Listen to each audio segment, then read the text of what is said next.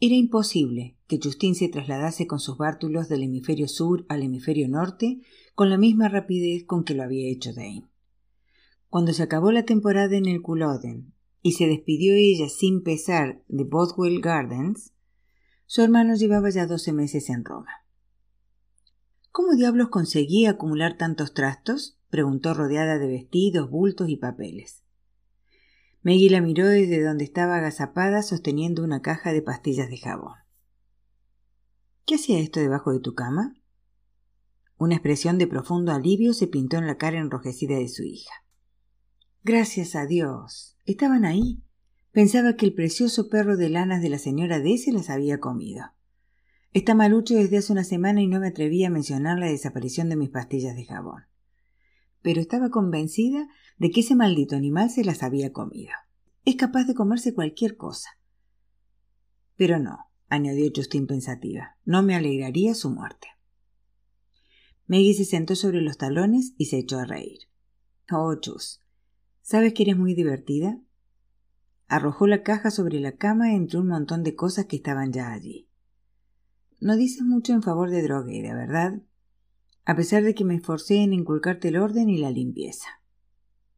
Yo podría haberte dicho que era una causa perdida. ¿Quieres llevarte el jabón a Drogueda? Ya sabes que voy a viajar en barco y que el equipaje es limitado, pero supongo que habrá toneladas de jabón en Londres. Maggie metió el jabón en una enorme caja de cartón con un rótulo que decía Señora D. Creo que es mejor dárselo a la señora Divine. Tendrá que hacer el lugar para su próximo inquilino. Un montón inestable de platos sucios vertía pringue sobre un extremo de la mesa. ¿Lavas alguna vez los platos? Justine se rió desvergonzadamente. Dane dice que no los lavo, que solo los afeito. Pues tendrás que afilar bien la navaja para este montón. ¿Por qué no los lavas a medida que los usas? Porque tendría que volver a la cocina y dado que generalmente como después de medianoche, a mis vecinos no les gustan las pisadas de mis lindos pies. Dame una de las cajas vacías. Los llevaré abajo y los lavaré ahora mismo, dijo su madre resignadamente. Cuando se había ofrecido a venir, sabía ya lo que le esperaba y lo había hecho casi con ilusión. Pocas veces se tenía ocasión de ayudar a Justina a hacer algo, y cuando Maggie había tratado de hacerlo, había sacado la impresión de que era una tonta de remate. Pero por una vez se había invertido la situación doméstica. Ahora podía ayudar cuanto quisiera sin sentirse tonta. De alguna manera todo quedó arreglado y Justin y Maggie arrancaron en la furgoneta que había traído Maggie de Gilly con rumbo al Hotel Australia donde Maggie tenía una suite. Quisiera que los de Drogueda comprasen una casa en Palm Beach o en Avalon, dijo Justin, dejando su maleta en el segundo dormitorio de la suite. Esto es terrible, justamente encima del Martin Place. Imagínate lo que sería una casita junto a la rompiente. ¿No vendrías más a menudo de Gilly en avión? ¿Por qué habría de venir a Sydney? He estado aquí dos veces en los últimos siete años, para despedir a Dane y ahora para despedirte a ti. Si tuviésemos una casa, no la usaríamos nunca. Tonterías. ¿Por qué? ¿Por qué? Porque hay muchas cosas en el mundo además de la dichosa drogueda. Maldita sea. Es un lugar que me pone negra. Maggie suspiró. Créeme, Justin, llegará el día en que anheles volver a drogueda. ¿También Dane? Silencio. Maggie tomó su bolso de encima de la mesa sin mirar a su hija. Se hace tarde. Madame Roger dijo a las dos. Si quieres tener tus vestidos antes de embarcar, debemos apresurarnos. A tus órdenes, mamá, dijo Justin, haciendo un guiño.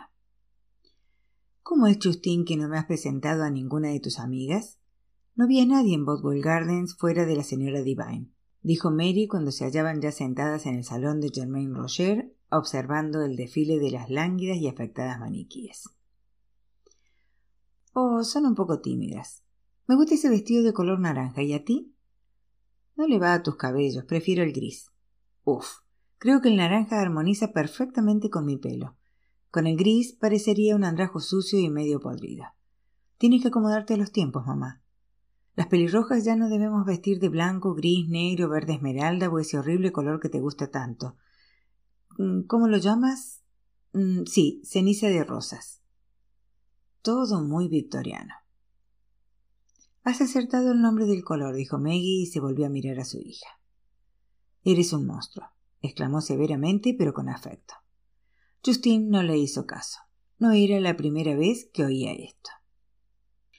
Me llevaré el naranja, el escarlata, el estampado de púrpura, el verde musgo y el color vino de Burdeos. Maggie no supo si reír o gritar de rabia. ¿Qué se podía hacer con una hija como Justine? El Himalaya zarpó de Darling Harbour tres días más tarde.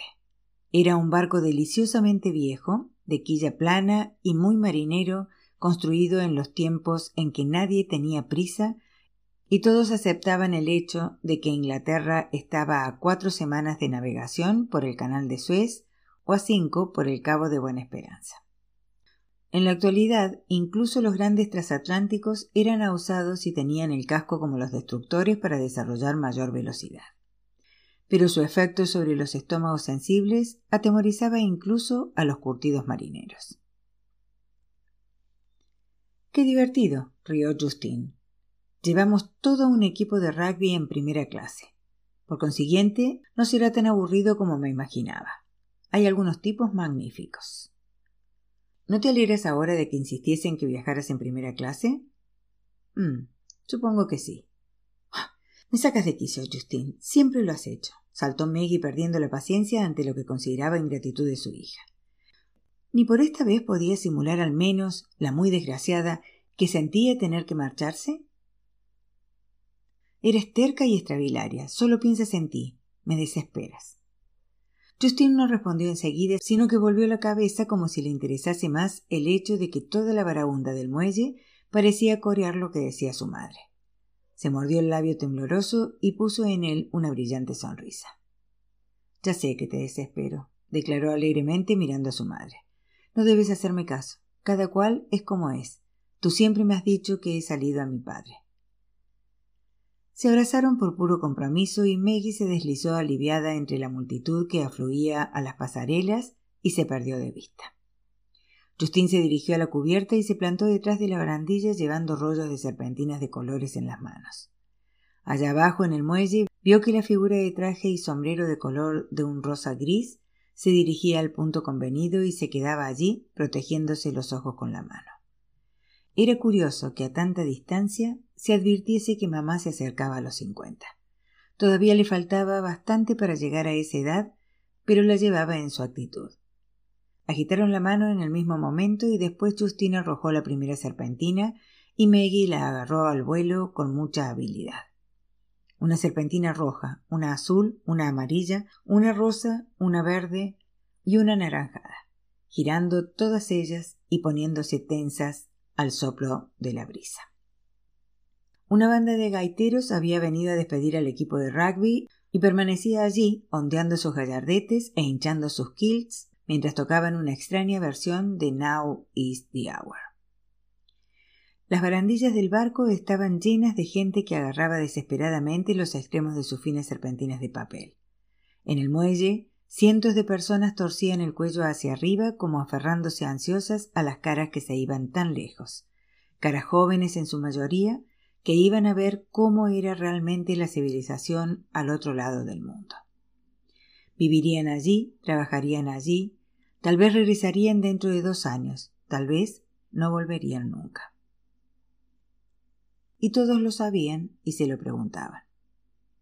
Nubes blancas y plateadas surcaban el cielo azul y soplaba con fuerza el viento de Sydney. El sol calentaba las cabezas levantadas y las paletillas de los que miraban hacia abajo. Un gran haz multicolor de cintas vibratorias unía el barco a la tierra. De pronto apareció una brecha entre el costado del viejo barco y las piezas de madera del borde del muelle. El aire se llenó de gritos y sollozos y una a una se rompieron las miles de serpentinas, se agitaron locamente y cayeron flácidas, entrecruzándose sobre la superficie del agua como desordenados hilos de un telar y flotando junto a las medusas y las mondaduras de naranja. Justin permaneció tercamente en su sitio de la barandilla hasta que el muelle quedó reducido a unas cuantas líneas gruesas con pequeñas cabezas de alfiler color rosa allá a lo lejos. Los remolcadores del Himalaya hicieron dar la vuelta al barco y lo arrastraron inexorablemente por debajo de la enorme estructura del Sydney Harbour Bridge, hasta ponerlo en el centro de aquella corriente exquisita de agua soleada. No era como ir a Marley en el transbordador, aunque seguía la misma ruta por delante del Neutral Bay y Rose Bay y Cremor y Buckles. No, esta vez pasarían también entre los Heads, irían más allá de los crueles arrecifes y de los grandes abanicos de espuma para adentrarse en el océano. Veinte mil millas de mar hasta el otro lado del mundo, y tanto si volvían a casa como si no, ya no pertenecerían a esto ni a aquello, porque habrían vivido en dos continentes y probado dos estilos de vida diferentes. Justin descubrió que el dinero hacía de Londres un lugar muy agradable. Ella no debía llevar la mísera existencia de los que moraban en los alrededores de Earl's Court, al que llamaban Valle de los Canguros, porque muchísimos australianos lo habían convertido en su cuartel general.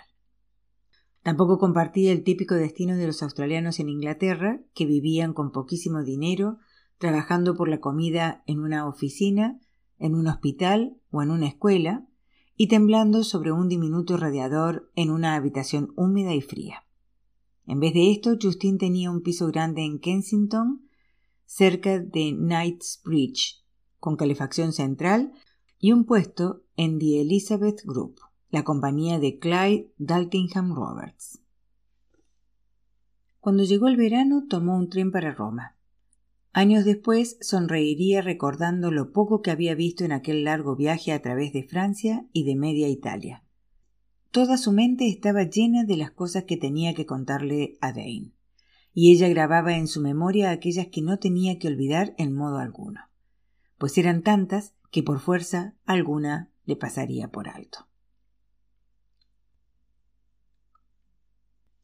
¿Era Dane aquel? ¿El hombre alto y bien plantado que esperaba en el andén era Dane?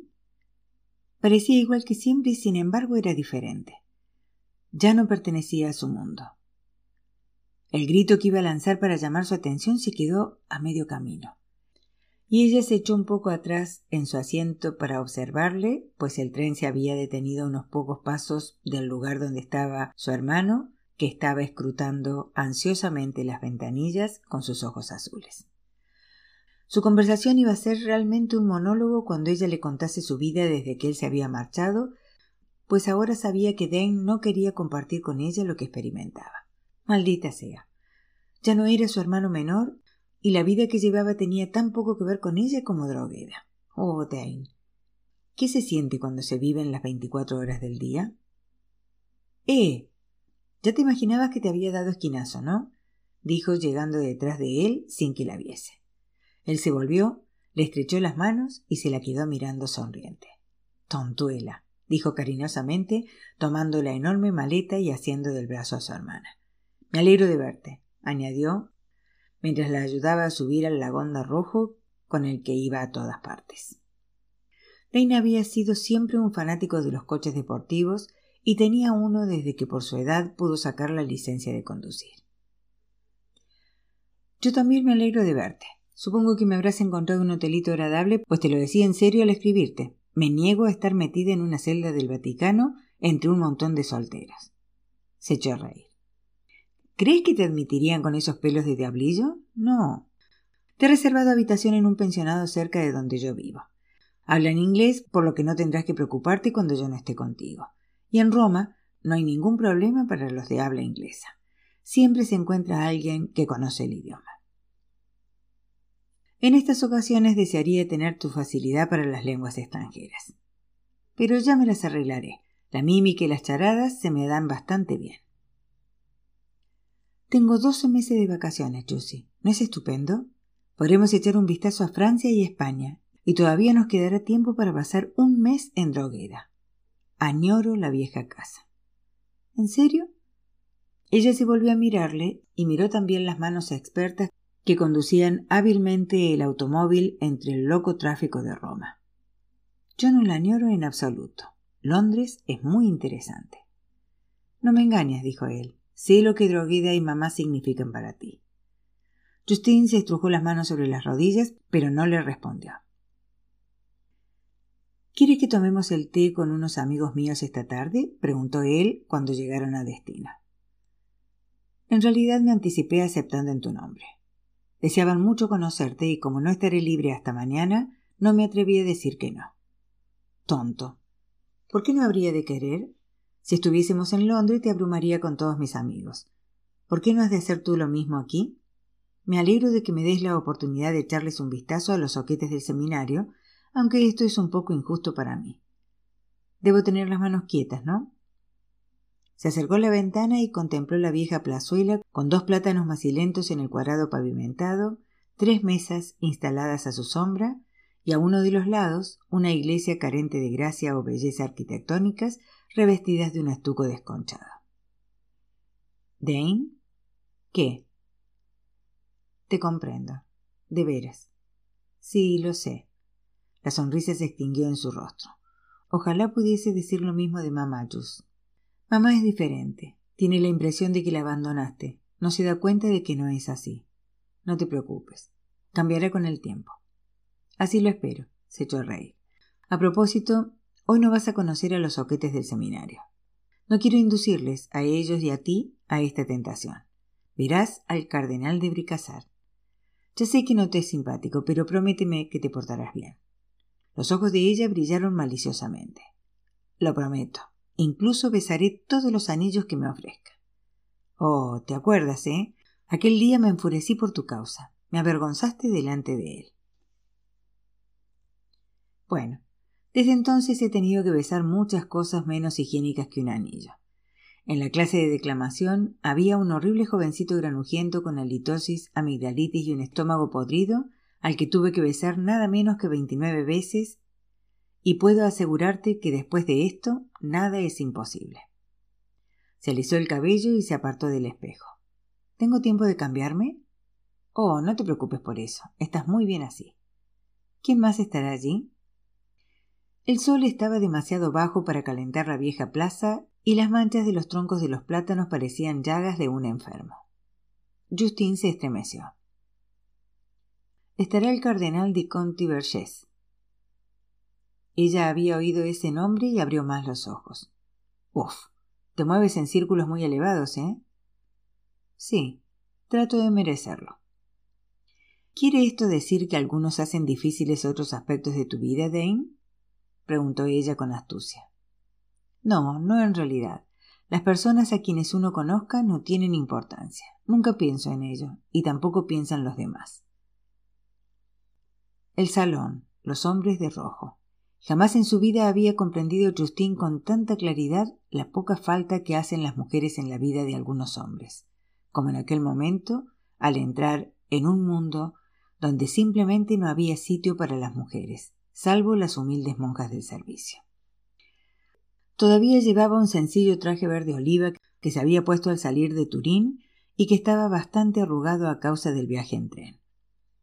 Al avanzar sobre la blanda alfombra carmesí, maldijo las prisas de Dane y se arrepintió de no haber insistido en ponerse algo menos deportivo. El cardenal de Bricassar se había puesto de pie y sonreía. Era un anciano muy apuesto. Mi querida Justine, dijo, presentándole el anillo con una mirada maliciosa que indicaba que recordaba bien la última vez y escrutando su cara en busca de algo que no entendía. No te pareces en nada a tu madre. Hinca una rodilla, besa el anillo, sonríe humildemente. Levántate. Sonríe menos humildemente. No, ¿verdad que no? No me habría venido mal un poco de su belleza para mi profesión pero en un escenario todavía salgo del paso. Porque la cara verdadera importa poco, ¿sabe? Lo importante es que una, con su arte, convenza al público de que tiene otra cara. Desde un sillón llegó una risita seca, y ella avanzó una vez más para besar otro anillo sobre una mano arrugada y vieja. Pero ahora contempló unos ojos negros y, cosa extraña, vio amor en ellos. Amor por ella, por una persona a la que nunca había visto y de la que apenas habría oído hablar. Pero el amor estaba allí, El cardenal de Bricassar no le inspiró más simpatía de la que había sentido por él a los quince años, pero la sintió inmediatamente por el viejo. Siéntate, querida, dijo el cardenal Vittorio, indicándole un sillón a su lado. Hola, gatita, dijo Justina acariciando a la gata gris azul sobre la falda escarlata. Es bonita, ¿no? Sí que lo es. ¿Cómo se llama? Natalia. Se abrió la puerta, pero no entró el carrito del té. Era un hombre afortunadamente vestido de seglar. Otra sotana roja, pensó Justin, y habría rugido como un toro pero no era un hombre corriente aunque fuese seglar. Probablemente tenían en el Vaticano una pequeña norma del régimen interior que prohibía a los hombres vulgares, pensó ahora la desaforadamente de Justin. Sin embargo, era tan vigoroso que parecía más cuadrado de lo que era en realidad. Hombros macizos y pecho muy desarrollado, cabeza grande y leonina, brazos largos como los de un esquilador. Un hombre algo simiesco, de no haber sido porque resumaba inteligencia y se movía con el aire de quien agarra lo que quiere sin dar tiempo a la mente de preverlo. Agarrar y tal vez aplastar, pero nunca porque sí, irreflexivamente, sino con exquisita deliberación. Era moreno, pero su espesa mata de pelo tenía exactamente el color de las limaduras de acero y habría tenido su consistencia si éstas pudiesen peinarse en pequeñas ondas regulares. Rainer, Llega en un buen momento, dijo el cardenal Vittorio, indicando el sillón a su otro lado y sin dejar de hablar en inglés. Querida, dijo volviéndose a Justin cuando el hombre hubo besado el anillo y se hubo levantado. Te presento a un buen amigo, Herr Rainer Morler Hartheim. Rainer, esta es la hermana de Dane, Justin. Él se inclinó, hizo chocar sus tacones ceremoniosamente, le dirigió una breve sonrisa sin ningún calor y se sentó demasiado apartado a un lado como para que ella pudiese verle. Justin suspiró aliviada, sobre todo al ver que Dane, con naturalidad nacida de la costumbre, se había sentado en el suelo junto al sillón del cardenal Ralph y precisamente frente a ella. Mientras pudiese ver a alguien conocido y querido, todo iría bien. Pero el salón y los hombres de rojo, y ahora aquel hombre moreno, empezaban a irritarla más de lo que la calmaba la presencia de Dane. La ofendía la manera en que parecían excluirla de su círculo. Por consiguiente se inclinó hacia un lado y acarició de nuevo a la gata consciente de que el cardenal Vittorio percibía y le divertían sus reacciones. ¿Está castrada? preguntó Justin. Desde luego. No sé por qué debería preocuparles esto. El mero hecho de vivir plenamente en este palacio debería bastar para neutralizar los ovarios de cualquiera. Al contrario, querida, dijo el cardenal Vittorio muy divertido. Somos nosotros los varones los que nos hemos esterilizado psicológicamente. Permítame que lo censure, Eminencia. Con que no le guste nuestro pequeño mundo, ¿eh? Bueno, digamos que me parece un poco superfluo, Eminencia. Un sitio muy bonito para visitarlo, pero donde no quisiera vivir. No puedo reprochárselo. Y también dudo que le guste visitarlo. Pero tendrá que acostumbrarse a nosotros, pues debe visitarnos con frecuencia. Se lo ruego. Justin sonrió. Aborrezco portarme bien, confesó. Esto hace que salga lo peor que llevo dentro. Desde aquí, y sin mirarle, puedo ver el espanto de Dane. Me estaba preguntando cuánto tiempo duraría esto, dijo Dane impertérrito. Si se rasca la superficie de Justin, enseguida aparece un rebelde. Por eso es una buena hermana para mí. Yo no soy rebelde, pero los admiro. Herr Hartheim movió su silla de manera que pudiese tener a Justin en su campo visual, incluso cuando éste se irguió dejando de jugar con el gato. En este momento el bello animal se cansó de aquella mano de extraño olor femenino y sin levantarse del todo se deslizó delicadamente de la falda roja a la gris, acurrucándose debajo de las manos fuertes y cuadradas de Herr Harheim y runruneando de un modo tan sonoro que todos se echaron a reír. Discúlpenme por marcharme, dijo Justin, nunca indiferente a una buena broma, incluso cuando era ella su víctima. Su motor funciona tan bien como siempre, dijo Herr Hartheim, cuya diversión introducía cambios fascinadores en su semblante. Su inglés era tan bueno que casi no tenía acento, aunque sí una inflexión americana. Hacía vibrar la lengua al pronunciar las R's. El té llegó cuando aún duraban las risas y cosa extraña fue Herr Hardheim quien lo sirvió ofreciendo a Justin su taza con una mirada mucho más amistosa que la que había dirigido en el momento de la presentación. Es una comunidad británica, le dijo. El té de la tarde es el refrigerio más importante del día. Ocurren muchas cosas alrededor de una taza de té, ¿no es cierto? Supongo que es porque, por su propia naturaleza, puede pedirse y tomarse casi a cualquier hora entre las dos y las cinco y media. Y cuando se habla, se tiene sed. La media hora siguiente pareció demostrar su acerto, aunque Justin no tomó parte en la conferencia. La conversación pasó de la delicada salud del Santo Padre a la Guerra Fría y después a la recesión económica.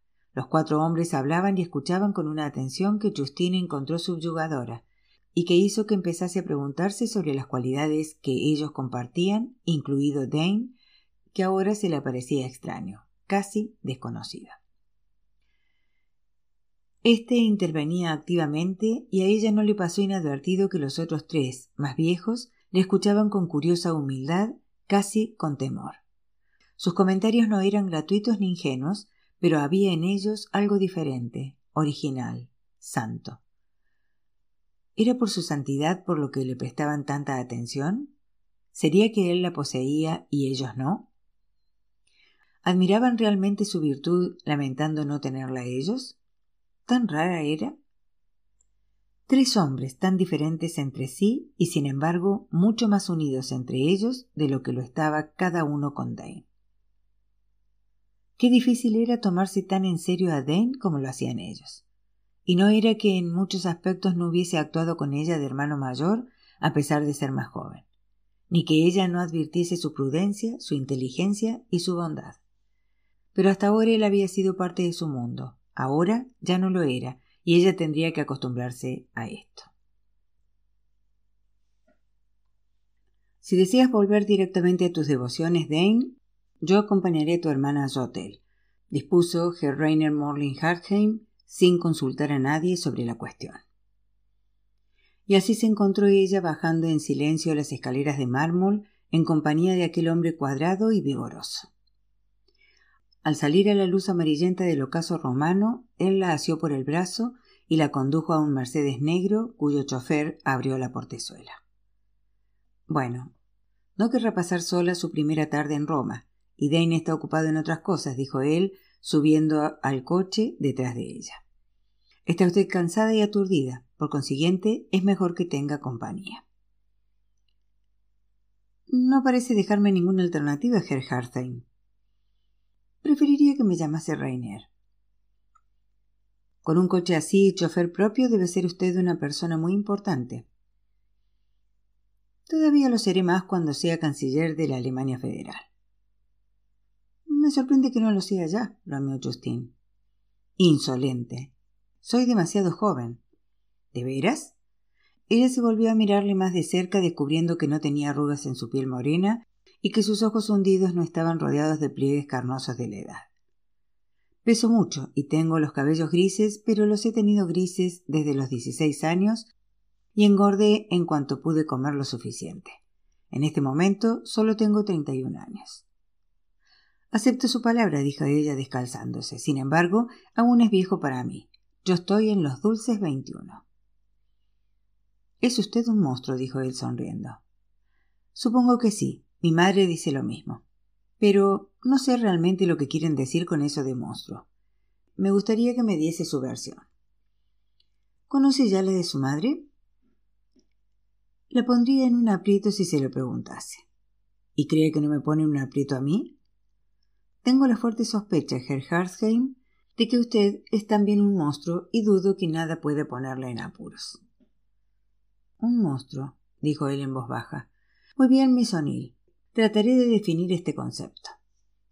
Es alguien que aterroriza a los demás, que pasa por encima de la gente, que se siente tan fuerte que solo Dios puede vencerle, que no tiene escrúpulos y tiene poca moral. Ella rió entre dientes. Yo diría que se ha definido usted mismo. En cuanto a mí, tengo que tener moral y escrúpulos. Soy hermana de Dane. No se le parecen nada. Tanto peor. La cara de él no armonizaría con su personalidad. Sin duda que usted tiene razón, pero con su cara tal vez habría desarrollado una personalidad distinta. Según lo que sea primero, como es el caso del huevo y la gallina. Póngase los zapatos. Pasearemos un rato. Hacía calor y estaba oscureciendo pero brillaban las luces, había muchedumbres que parecían no saber a dónde iban, y las calles aparecían atestadas de chirriantes scooters, de pequeños y agresivos Fiats y de gogo móviles que parecían hordas de ranas asustadas. Por último, él se detuvo en una plazuela de losas desgastada por los pies de muchos siglos y condujo a Justin a un restaurante. ¿O acaso prefiere el fresco? preguntó. Mientras me dé de comer, me importa poco que sea dentro o fuera o a mitad de camino. ¿Puedo elegir la comida por usted? Los pálidos ojos pestañearon, tal vez un poco cansados, pero todavía le quedaban arrestos a Justín para luchar. Creo que no voy a soportar sus modales de varón dominador. A fin de cuentas, ¿cómo sabe lo que me apetece? La hermana Anne enarbola su estandarte, murmuró él. Entonces, Dígame la clase de comida que prefiere y le garantizo que quedará complacida. ¿Pescado? ¿Ternera? ¿Una transacción? Muy bien, cederé un poco. ¿Por qué no? Tomaré paté, unas gambas y un gran plato de saltimboca, y después una casata y un café capuchino. Y si quiere usted tocar el violín, puede hacerlo. Debería bofetearla, dijo él sin perder su buen humor. Entregó el encargo al camarero siguiendo exactamente las instrucciones de ella, pero en fluido italiano. Diga usted que no me parezco en nada a Dane. ¿De veras no me parezco absolutamente en nada? preguntó Justin en tono ligeramente patético mientras tomaba el café, pues su gran apetito le había impedido hablar mientras comía. Él le encendió el cigarrillo. Después encendió el suyo y se inclinó en la penumbra para observarla en silencio, pensando en su primer encuentro con Dane hacía unos meses. El cardenal de Bricassar, menos cuarenta años. Lo había visto inmediatamente, y después se había enterado de que eran tío y sobrino, de que la madre del muchacho y por consiguiente de la chica era hermana de Ralph de Bricassar. Hay cierto parecido, sí, dijo, incluso en la cara, en la expresión mucho más que en las facciones, alrededor de los ojos y de la boca, en la manera de tener los ojos abiertos y la boca cerrada. Lo raro es que no tenga ningún parecido con su tío el cardenal. ¿Mi tío el cardenal? repitió ella sin comprender. ¿El cardenal de Bricassar no es tío suyo? Estoy seguro de que me dijeron que era tío de Dane. ¿Ese viejo buitre? Gracias a Dios no tiene ningún parentesco con nosotros. Fue rector de nuestra parroquia hace muchos años, mucho antes de nacer yo. Justine era muy inteligente, pero también estaba muy cansada. Pobre niña. Porque esto era en realidad una pobre niña, la diferencia de diez años que había entre los dos aumentó hasta parecer un siglo. La sospecha arruinaría su mundo y el mundo que defendía con tanto valor. Probablemente se negaría a creerlo, aunque se lo dijesen lisa y llanamente. ¿Cómo quitar importancia al asunto? No había que insistir, claro que no. Pero tampoco cambiar enseguida de tema. Ahora lo comprendo, dijo él en tono ligero. ¿Comprender qué? Que el parecido de Dane con el cardenal sea solo en cosas generales estatura, color de cabello, complexión. Oh, mi abuela dijo que nuestro padre se parecía bastante al cardenal a primera vista, dijo tranquilamente Justin. ¿No conocía a su padre? Ni siquiera en fotografía. Él y mamá se separaron para siempre antes de nacer Dane. Llamó al camarero. Otro capuchino, por favor. Justin. No sea salvaje. Deje que pida yo las cosas. No, maldita sea, no lo haré. Soy perfectamente capaz de pensar por mí misma y no necesito que un hombre me diga lo que quiero y lo que no quiero. ¿Se entera? Rascando la superficie sale el rebelde. Así lo dijo Dane. Y tiene razón. Oh, si supiese cuánto aborrezco los mimos y las atenciones y el revuelo a mi alrededor. Me gusta actuar por mí misma y no quiero que me digan lo que tengo que hacer. No pido cuartel, pero tampoco lo doy. Ah, ya lo veo, declaró Rainer secamente. ¿Por qué está en Herschen? ¿Le viene de familia? Sinceramente no lo sé. Hay pocas mujeres para saberlo. Solo una por generación, la abuela, mamá y yo. En cambio, hay montones de hombres. Menos en su generación, solo está Dane. Supongo que ha sido porque mamá se separó de mi padre. Nunca pareció interesarse por nadie más. Y creo que fue una lástima. Mamá es una verdadera mujer de hogar. Le habría convenido mucho tener un marido para compartirlo. ¿Se parece a usted? Creo que no. Más importante, ¿se quieren las dos? ¿Mamá y yo? Sonrió sin rencor como habría hecho su madre si alguien le hubiese preguntado si quería a su hija. No sé realmente si nos queremos, pero hay algo entre las dos. Tal vez es un simple lazo biológico, no lo sé. Sus ojos se suavizaron. Yo siempre había querido que ella me hablase como lo hace a Dane, y deseaba entenderme con ella lo mismo que Dane. Pero o le falta algo a ella o me falta a mí. Supongo que será a mí. Ella es mucho mejor que yo. No la conozco. Por consiguiente, no puedo aceptar ni rechazar su juicio. Pero, por si le sirve de consuelo, Herschen, le diré que usted me gusta exactamente tal cual es. No, no cambiaría nada en usted, ni siquiera su ridícula testarudez. Oh, qué amable. Y después de haberle insultado, realmente no me parezco a Dane, ¿verdad? Dane no se parece a nadie en el mundo. ¿Quiere decir porque no es de este mundo? Supongo que sí. Se inclinó hacia adelante, saliendo de la sombra y pasando a la débil luz de la vela de su botella de Chianti. Yo soy católico, y mi religión ha sido la única cosa en mi vida que nunca me ha fallado, aunque yo le he fallado muchas veces. No me gusta hablar de Dane, porque mi corazón me dice que hay cosas que es mejor no discutir. Desde luego, usted no se le parece en su actitud ante la vida o ante Dios. No hablemos más de esto, ¿eh? Ella le miró con curiosidad. Está bien, Rainer, como quiera. Haré un pacto con usted. Podremos hablar de muchas cosas, pero nunca del carácter de Dane, ni de la religión. Muchas cosas le habían ocurrido a Rainer Morling Hartheim desde aquel encuentro con Ralph de Bricassar en el mes de julio de 1943. Una semana después, su regimiento había sido enviado al frente del Este, donde había pasado el resto de la guerra. Deshecho y desorientado, demasiado joven para haber sido aleccionado en las juventudes hitlerianas en sus días de ocio de antes de la guerra, había sufrido las consecuencias de Hitler pisando nieve sin municiones en una línea del frente tan estirada que solo había un soldado cada cien metros, y solo había conservado dos recuerdos de la guerra, la cruel campaña en un frío cruel y el rostro de Ralph de Bricassar. Espanto y belleza, el diablo y Dios. Medio loco, medio helado, esperando indefenso que los guerrilleros de Stalin cayesen sin paracaídas de los aviones en vuelo rasante sobre la nieve amontonada, se golpeaba el pecho y murmuraba oraciones pidiendo balas para su fusil o una manera de escapar de los rusos, rezando por su alma inmortal, por el hombre de la basílica, por Alemania, por una mitigación de tanto dolor. En la primavera de 1945 había cruzado Polonia en retirada delante de los rusos, persiguiendo como todos sus camaradas un objetivo llegar a la Alemania ocupada por los ingleses o por los americanos, porque si le capturaban los rusos, le fusilarían. Rasgó sus documentos y quemó los pedazos, enterró sus dos cruces de hierro, hurtó alguna ropa y se presentó a las autoridades británicas en la frontera danesa. Le enviaron a un campamento de personas desplazadas en Bélgica. Allí vivió un año a base de pan y gachas, que era todo lo que tenían los agotados belgas para alimentar a los miles y miles de personas que tenían a su cargo, esperando a que los británicos se diesen cuenta de que lo único que podían hacer era dejarles en libertad.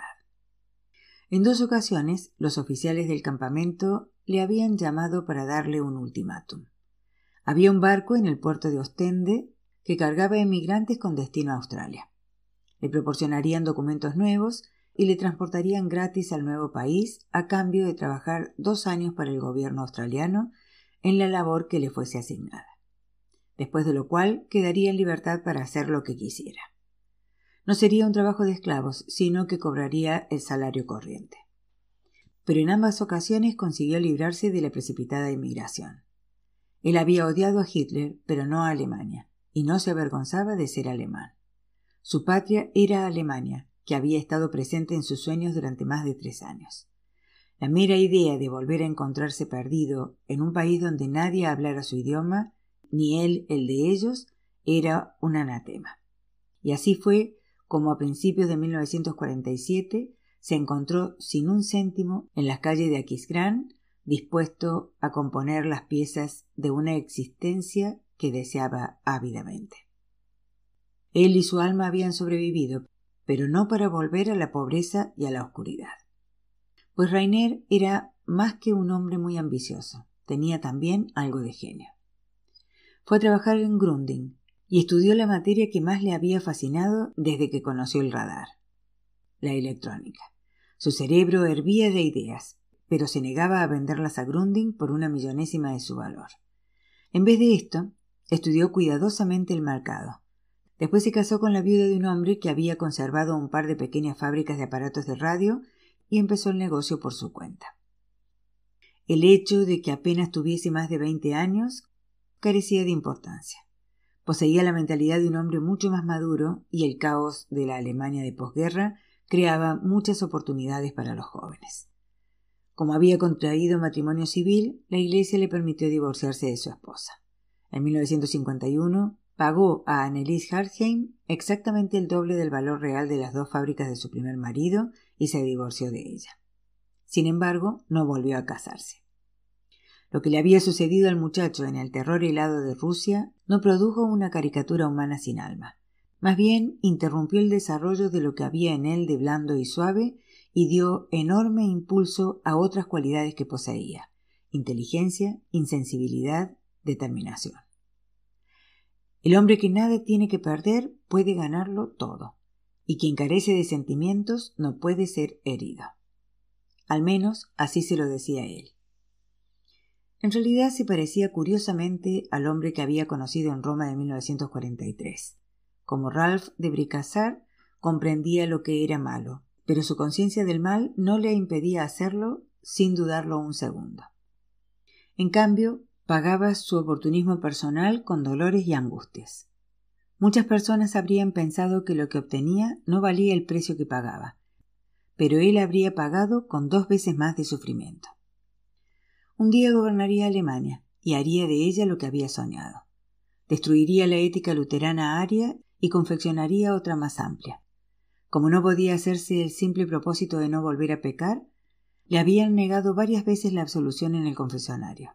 Pero de algún modo él y su religión se fundían en una sola pieza hasta que el dinero y el poder acumulados le quitaban tantas capas más allá de la culpabilidad, que podía presentarse arrepentido y ser absuelto. En 1955, siendo ya uno de los hombres más ricos y poderosos de la nueva Alemania federal, y miembro reciente del Parlamento de Bonn, volvió a Roma para ver al cardenal de Bricassar y mostrarle el resultado final de sus oraciones. Después no recordaría lo que había imaginado que sería esta entrevista, pues desde que empezó hasta que terminó la misma, solo había tenido conciencia de una cosa, Ralph de Bricassar se sentía defraudado por él. Había comprendido la razón sin tener que preguntársela, pero no había esperado la última observación del cardenal. Había rezado para que fuese usted mejor que yo, porque era muy joven. Ningún fin justifica los medios. Pero supongo que las semillas de nuestra ruina son sembradas antes de nuestro nacimiento. De regreso en su hotel había llorado, pero se había calmado al cabo de un rato y pensado lo hecho, hecho está. En el futuro seré como él esperaba. Y a veces lo consiguió y otras fracasó. Pero lo intentó. Su amistad con los hombres del Vaticano se convirtió en el bien terrenal más precioso de su vida, y Roma fue para él el lugar al que volaba cuando necesitaba el consuelo de aquellos para no caer en la desesperación. Consuelo, una extraña clase de consuelo no bendiciones ni palabras dulces, más bien un bálsamo que brotaba del alma como si comprendiesen su dolor. Y al caminar ahora en la tibia noche romana, después de dejar a Justín en su pensión, pensó que siempre le estaría agradecido. Pues al ver cómo se enfrentaba a la confusión de la conversación de aquella tarde, había brotado en su interior un sentimiento de ternura. Cruel e inflexible el pequeño monstruo. Podía disputarles el terreno palmo a palmo. ¿Se daban cuenta ellos? Pensó que era lo mismo que habría sentido por una hija de la que pudiese estar orgulloso. Solo que él no tenía ninguna hija. Por consiguiente, se la había hurtado a Dane y se la había llevado para observar su reacción a aquel abrumador eclesiastismo y a un Dane que debió resultarle desconocido. El Dane que no era ni podría ser jamás una parte íntegra de su vida. Lo mejor de su Dios personal, siguió pensando, era que podía perdonarlo todo. Podía perdonar a Justin su incredulidad innata y a él el haber cerrado su generador emocional hasta que le conviniese volver a abrirlo. Solo durante un momento había sentido pánico, pensando que había perdido la llave para siempre. Sonrió y tiró su cigarrillo. La llave. Bueno, a veces las llaves tienen formas extrañas. Tal vez la suya necesitaba todos los retorcimientos de todos los rizos de aquella cabeza roja para hacer funcionar los resortes de la cerradura. Quizás, en un salón escarlata, su dios le había tendido una llave escarlata. Un día fugaz transcurrido en un segundo. Pero al consultar su reloj, vio que todavía era temprano y pensó que el hombre que tenía tanto poder, ahora que su santidad estaba a las puertas de la muerte, permanecería aún despierto, compartiendo los hábitos nocturnos de su gato. Aquel tipo horrible llenando la pequeña habitación de Castel Gandolfo, contrayendo la fina, pálida, ascética cara que él había visto durante tantos años bajo la blanca tiara, se estaba muriendo. Y era un gran papa. Dijeran lo que dijesen, era un gran papa. Si había amado a los alemanes, si todavía le gustaba oír hablar en alemán, ¿qué mal había en esto? Rainer no era quien para juzgarlo pero lo que Rainer necesitaba saber en ese momento no podía ir a buscarlo a Castel Gandolfo. Debía subir la escalinata de mármol, entrar en la habitación escarlata y carmesí y hablar con Vittorio Escarbanza, cardenal de Conti que podía ser el próximo papa o podía no serlo. Durante casi tres años había observado aquellos ojos prudentes, negros, amables, posándose donde querían posarse si era mejor buscar la respuesta en él que en el cardenal de Brecasar. Pensé que nunca diría una cosa así, pero gracias a Dios salimos para Drogueda, dijo Justín, negándose a arrojar una moneda en la fuente de Trevi. Teníamos proyectado dar una vuelta por Francia y España, y en vez de esto, todavía estamos en Roma, donde soy tan inútil como un ombligo. Ay, los hermanos. Mm. ¿Cree que los ombligos son inútiles? Recuerdo que Sócrates era de la misma opinión, comentó Rainer. ¿Lo dijo Sócrates? No lo recuerdo. Es curioso, pero también pensaba que había leído casi todo lo de Platón. Se volvió a mirarle y pensó que la ropa corriente de un hombre de vacaciones en Roma le sentaba mucho mejor que el severo traje que llevaba para las audiencias en el Vaticano. En realidad estaba tan absolutamente convencido de que el ombligo no servía para nada que se arrancó el suyo y lo tiró. Ella torció los labios. ¿Y qué pasó? Que se le cayó la toga. Uh, dijo ella riendo entre dientes. Lo cierto es que en aquella época no llevaban toga en Atenas. Pero tengo la terrible impresión de que hay una moraleja en su historia. Se puso seria. ¿Por qué se preocupa por mí, Rain? Testaruda. Ya le he dicho que mi nombre no se pronuncia Rainer, sino Rainer. Ah, no lo comprende dijo ella mirando pensativamente los chispeantes chorros de agua y el sucio estanque lleno de sucias monedas. ¿He estado alguna vez en Australia? Él se encogió de hombros. Estuve dos veces a punto de ir, Herschen, pero conseguí librarme. Bueno, si hubiese estado allí lo comprendería. Tiene un nombre mágico para un australiano si se pronuncia a mi manera. Rainer. De rain, de lluvia, que es la vida en el desierto. Él se sobresaltó y dejó caer el cigarrillo. No se estará enamorando de mí, ¿verdad, Justin? Qué gólatras son los hombres. Siento desilusionarle, pero no. Después, como para suavizar la rudeza de sus palabras, deslizó una mano en la de él y apretó. es algo mucho mejor. ¿Hay algo mejor que enamorarse? Casi todo, creo yo. No quiero necesitar a nadie hasta este punto. Nunca. Tal vez tenga razón. Ciertamente es un fuerte obstáculo si se hace prematuramente. Bueno, ¿qué es eso mucho mejor? Encontrar un amigo. Le acarició la mano. Porque usted es amigo mío, ¿no? Sí. Sonrió y arrojó una moneda en la fuente. Ahí va. Quizás he estirado mil marcos en estos años, solo para asegurarme de que volvería a sentir el calor del sur. A veces en mis pesadillas siento de nuevo aquel frío. Tendría que sentir el calor del verdadero sur, dijo Justin. Cuarenta y ocho a la sombra si se puede encontrar alguna sombra. No es extraño que no siente calor. Su risa fue apagada como siempre una secuela de los viejos tiempos, cuando reír fuerte era tentar al destino. Y el calor explicaría que le hiervan los sesos. Su inglés es fluido, pero americano. Yo pensaba que lo habría aprendido en alguna universidad británica de postín. No, empecé a aprenderlo en un campamento belga de los soldaditos cockney o escoceses o de las Midlands, y no entendía una palabra salvo cuando hablaba con el hombre que me servía de maestro. Uno decía asin, otro decía asina y otro decían así. Y así, cuando volví a Alemania, vi todas las películas que pude y compré todos los discos en inglés que estaban a la venta, todos ellos grabaciones de actores americanos.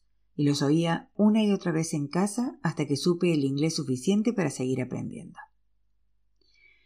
Ella se había descalzado como de costumbre y él había contemplado horrorizado cómo caminaba sobre un pavimento donde se habría podido freír un huevo y sobre losas desnudas. Rapazuela, póngase los zapatos. Soy australiana. Tenemos los pies demasiado anchos para sentirnos cómodos con zapatos. Allí no hace nunca verdadero frío y andamos descalzos siempre que podemos. Puedo cruzar una de esas llena de cardos y arrancarme los pinchos de los pies sin sentirlo, declaró con orgullo. Probablemente podría andar sobre carbones encendidos. De pronto cambió de tema. ¿Amaba a su esposa Rain? No. ¿Le amaba ella? Sí, no tenía otra opción para casarse conmigo. Pobrecita. Usted la empleó y la dejó tirada. ¿Le repugna esto? No, creo que no. En realidad, más bien le admiro por ello, pero lo siento mucho por ella y esto me afirma en mi decisión de no tropezar en la misma piedra que ella. ¿Me admira? dijo él un poco asombrado. ¿Y por qué no? Yo no busco en usted las cosas que sin duda usted buscó en su esposa. ¿No cree? Me gusta, es mi amigo. Ella le amó y usted fue su marido. Creo, Hersten, dijo él con tristeza, que los hombres ambiciosos no son buenos con sus mujeres. Eso es porque generalmente buscan mujeres sumisas, del tipo sí querido, no querido, lo que tú quieras querido. Queso duro, diría yo. Si yo hubiese sido su mujer le habría mandado al cuerno muchas veces, pero supongo que ella no lo hizo nunca, ¿verdad? Los labios de él temblaron. No, pobre Annelies. Tenía madera de mártir. Por eso sus armas no eran tan directas o tan deliciosamente expresadas. Ojalá diesen películas australianas. Tal vez aprendería su lengua vernácula. He entendido lo de sí querido, pero no tengo idea de lo que quiso decir con queso duro. Algo así como mala suerte, pero en tono despectivo. Las anchas puntas de sus pies se agarraba como dedos prensiles al borde interno de la fuente, y ella se echó peligrosamente atrás y se irguió con facilidad. Bueno, en definitiva se portó bien con ella. La plantó. Sin duda vive mejor lejos de usted, aunque probablemente no lo cree. Si yo puedo soportarle es porque no me dejo dominar. Dura de pelar, ¿verdad, Justin? ¿Pero cómo se enteró de todas estas cosas sobre mí? Le pregunté a Dane. Naturalmente, tratándose de Dane, solo me expuso los hechos concretos, pero yo deduje todo lo demás. Sin duda, gracias a su enorme caudal de experiencia. Es una tramposa. Dicen que es muy buena actriz, pero a mí me parece increíble. ¿Cómo se las arregla para fingir emociones que no puede haber sentido nunca? Como persona está emocionalmente más atrasada que la mayoría de las chicas de quince años.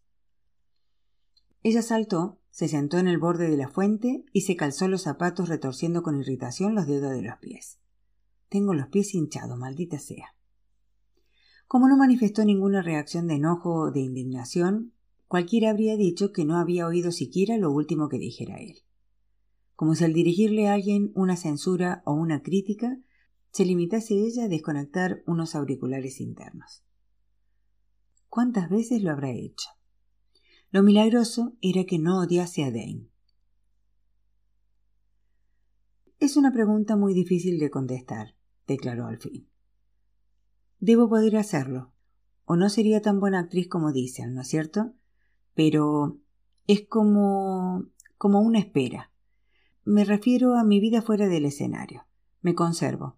No puedo gastarme fuera de la escena. Tenemos que dar mucho, ¿no cree? Y allá arriba no soy yo, o quizás, dicho más correctamente, soy una serie sucesiva de yoes. Todos debemos ser una mezcla profunda de persona, ¿verdad? Para mí, representar es ante todo y sobre todo cuestión de inteligencia y solo después de emoción. Una cosa libera a la otra y la pule. No basta con llorar o gritar o reír de un modo convincente. Es maravilloso, ¿sabe?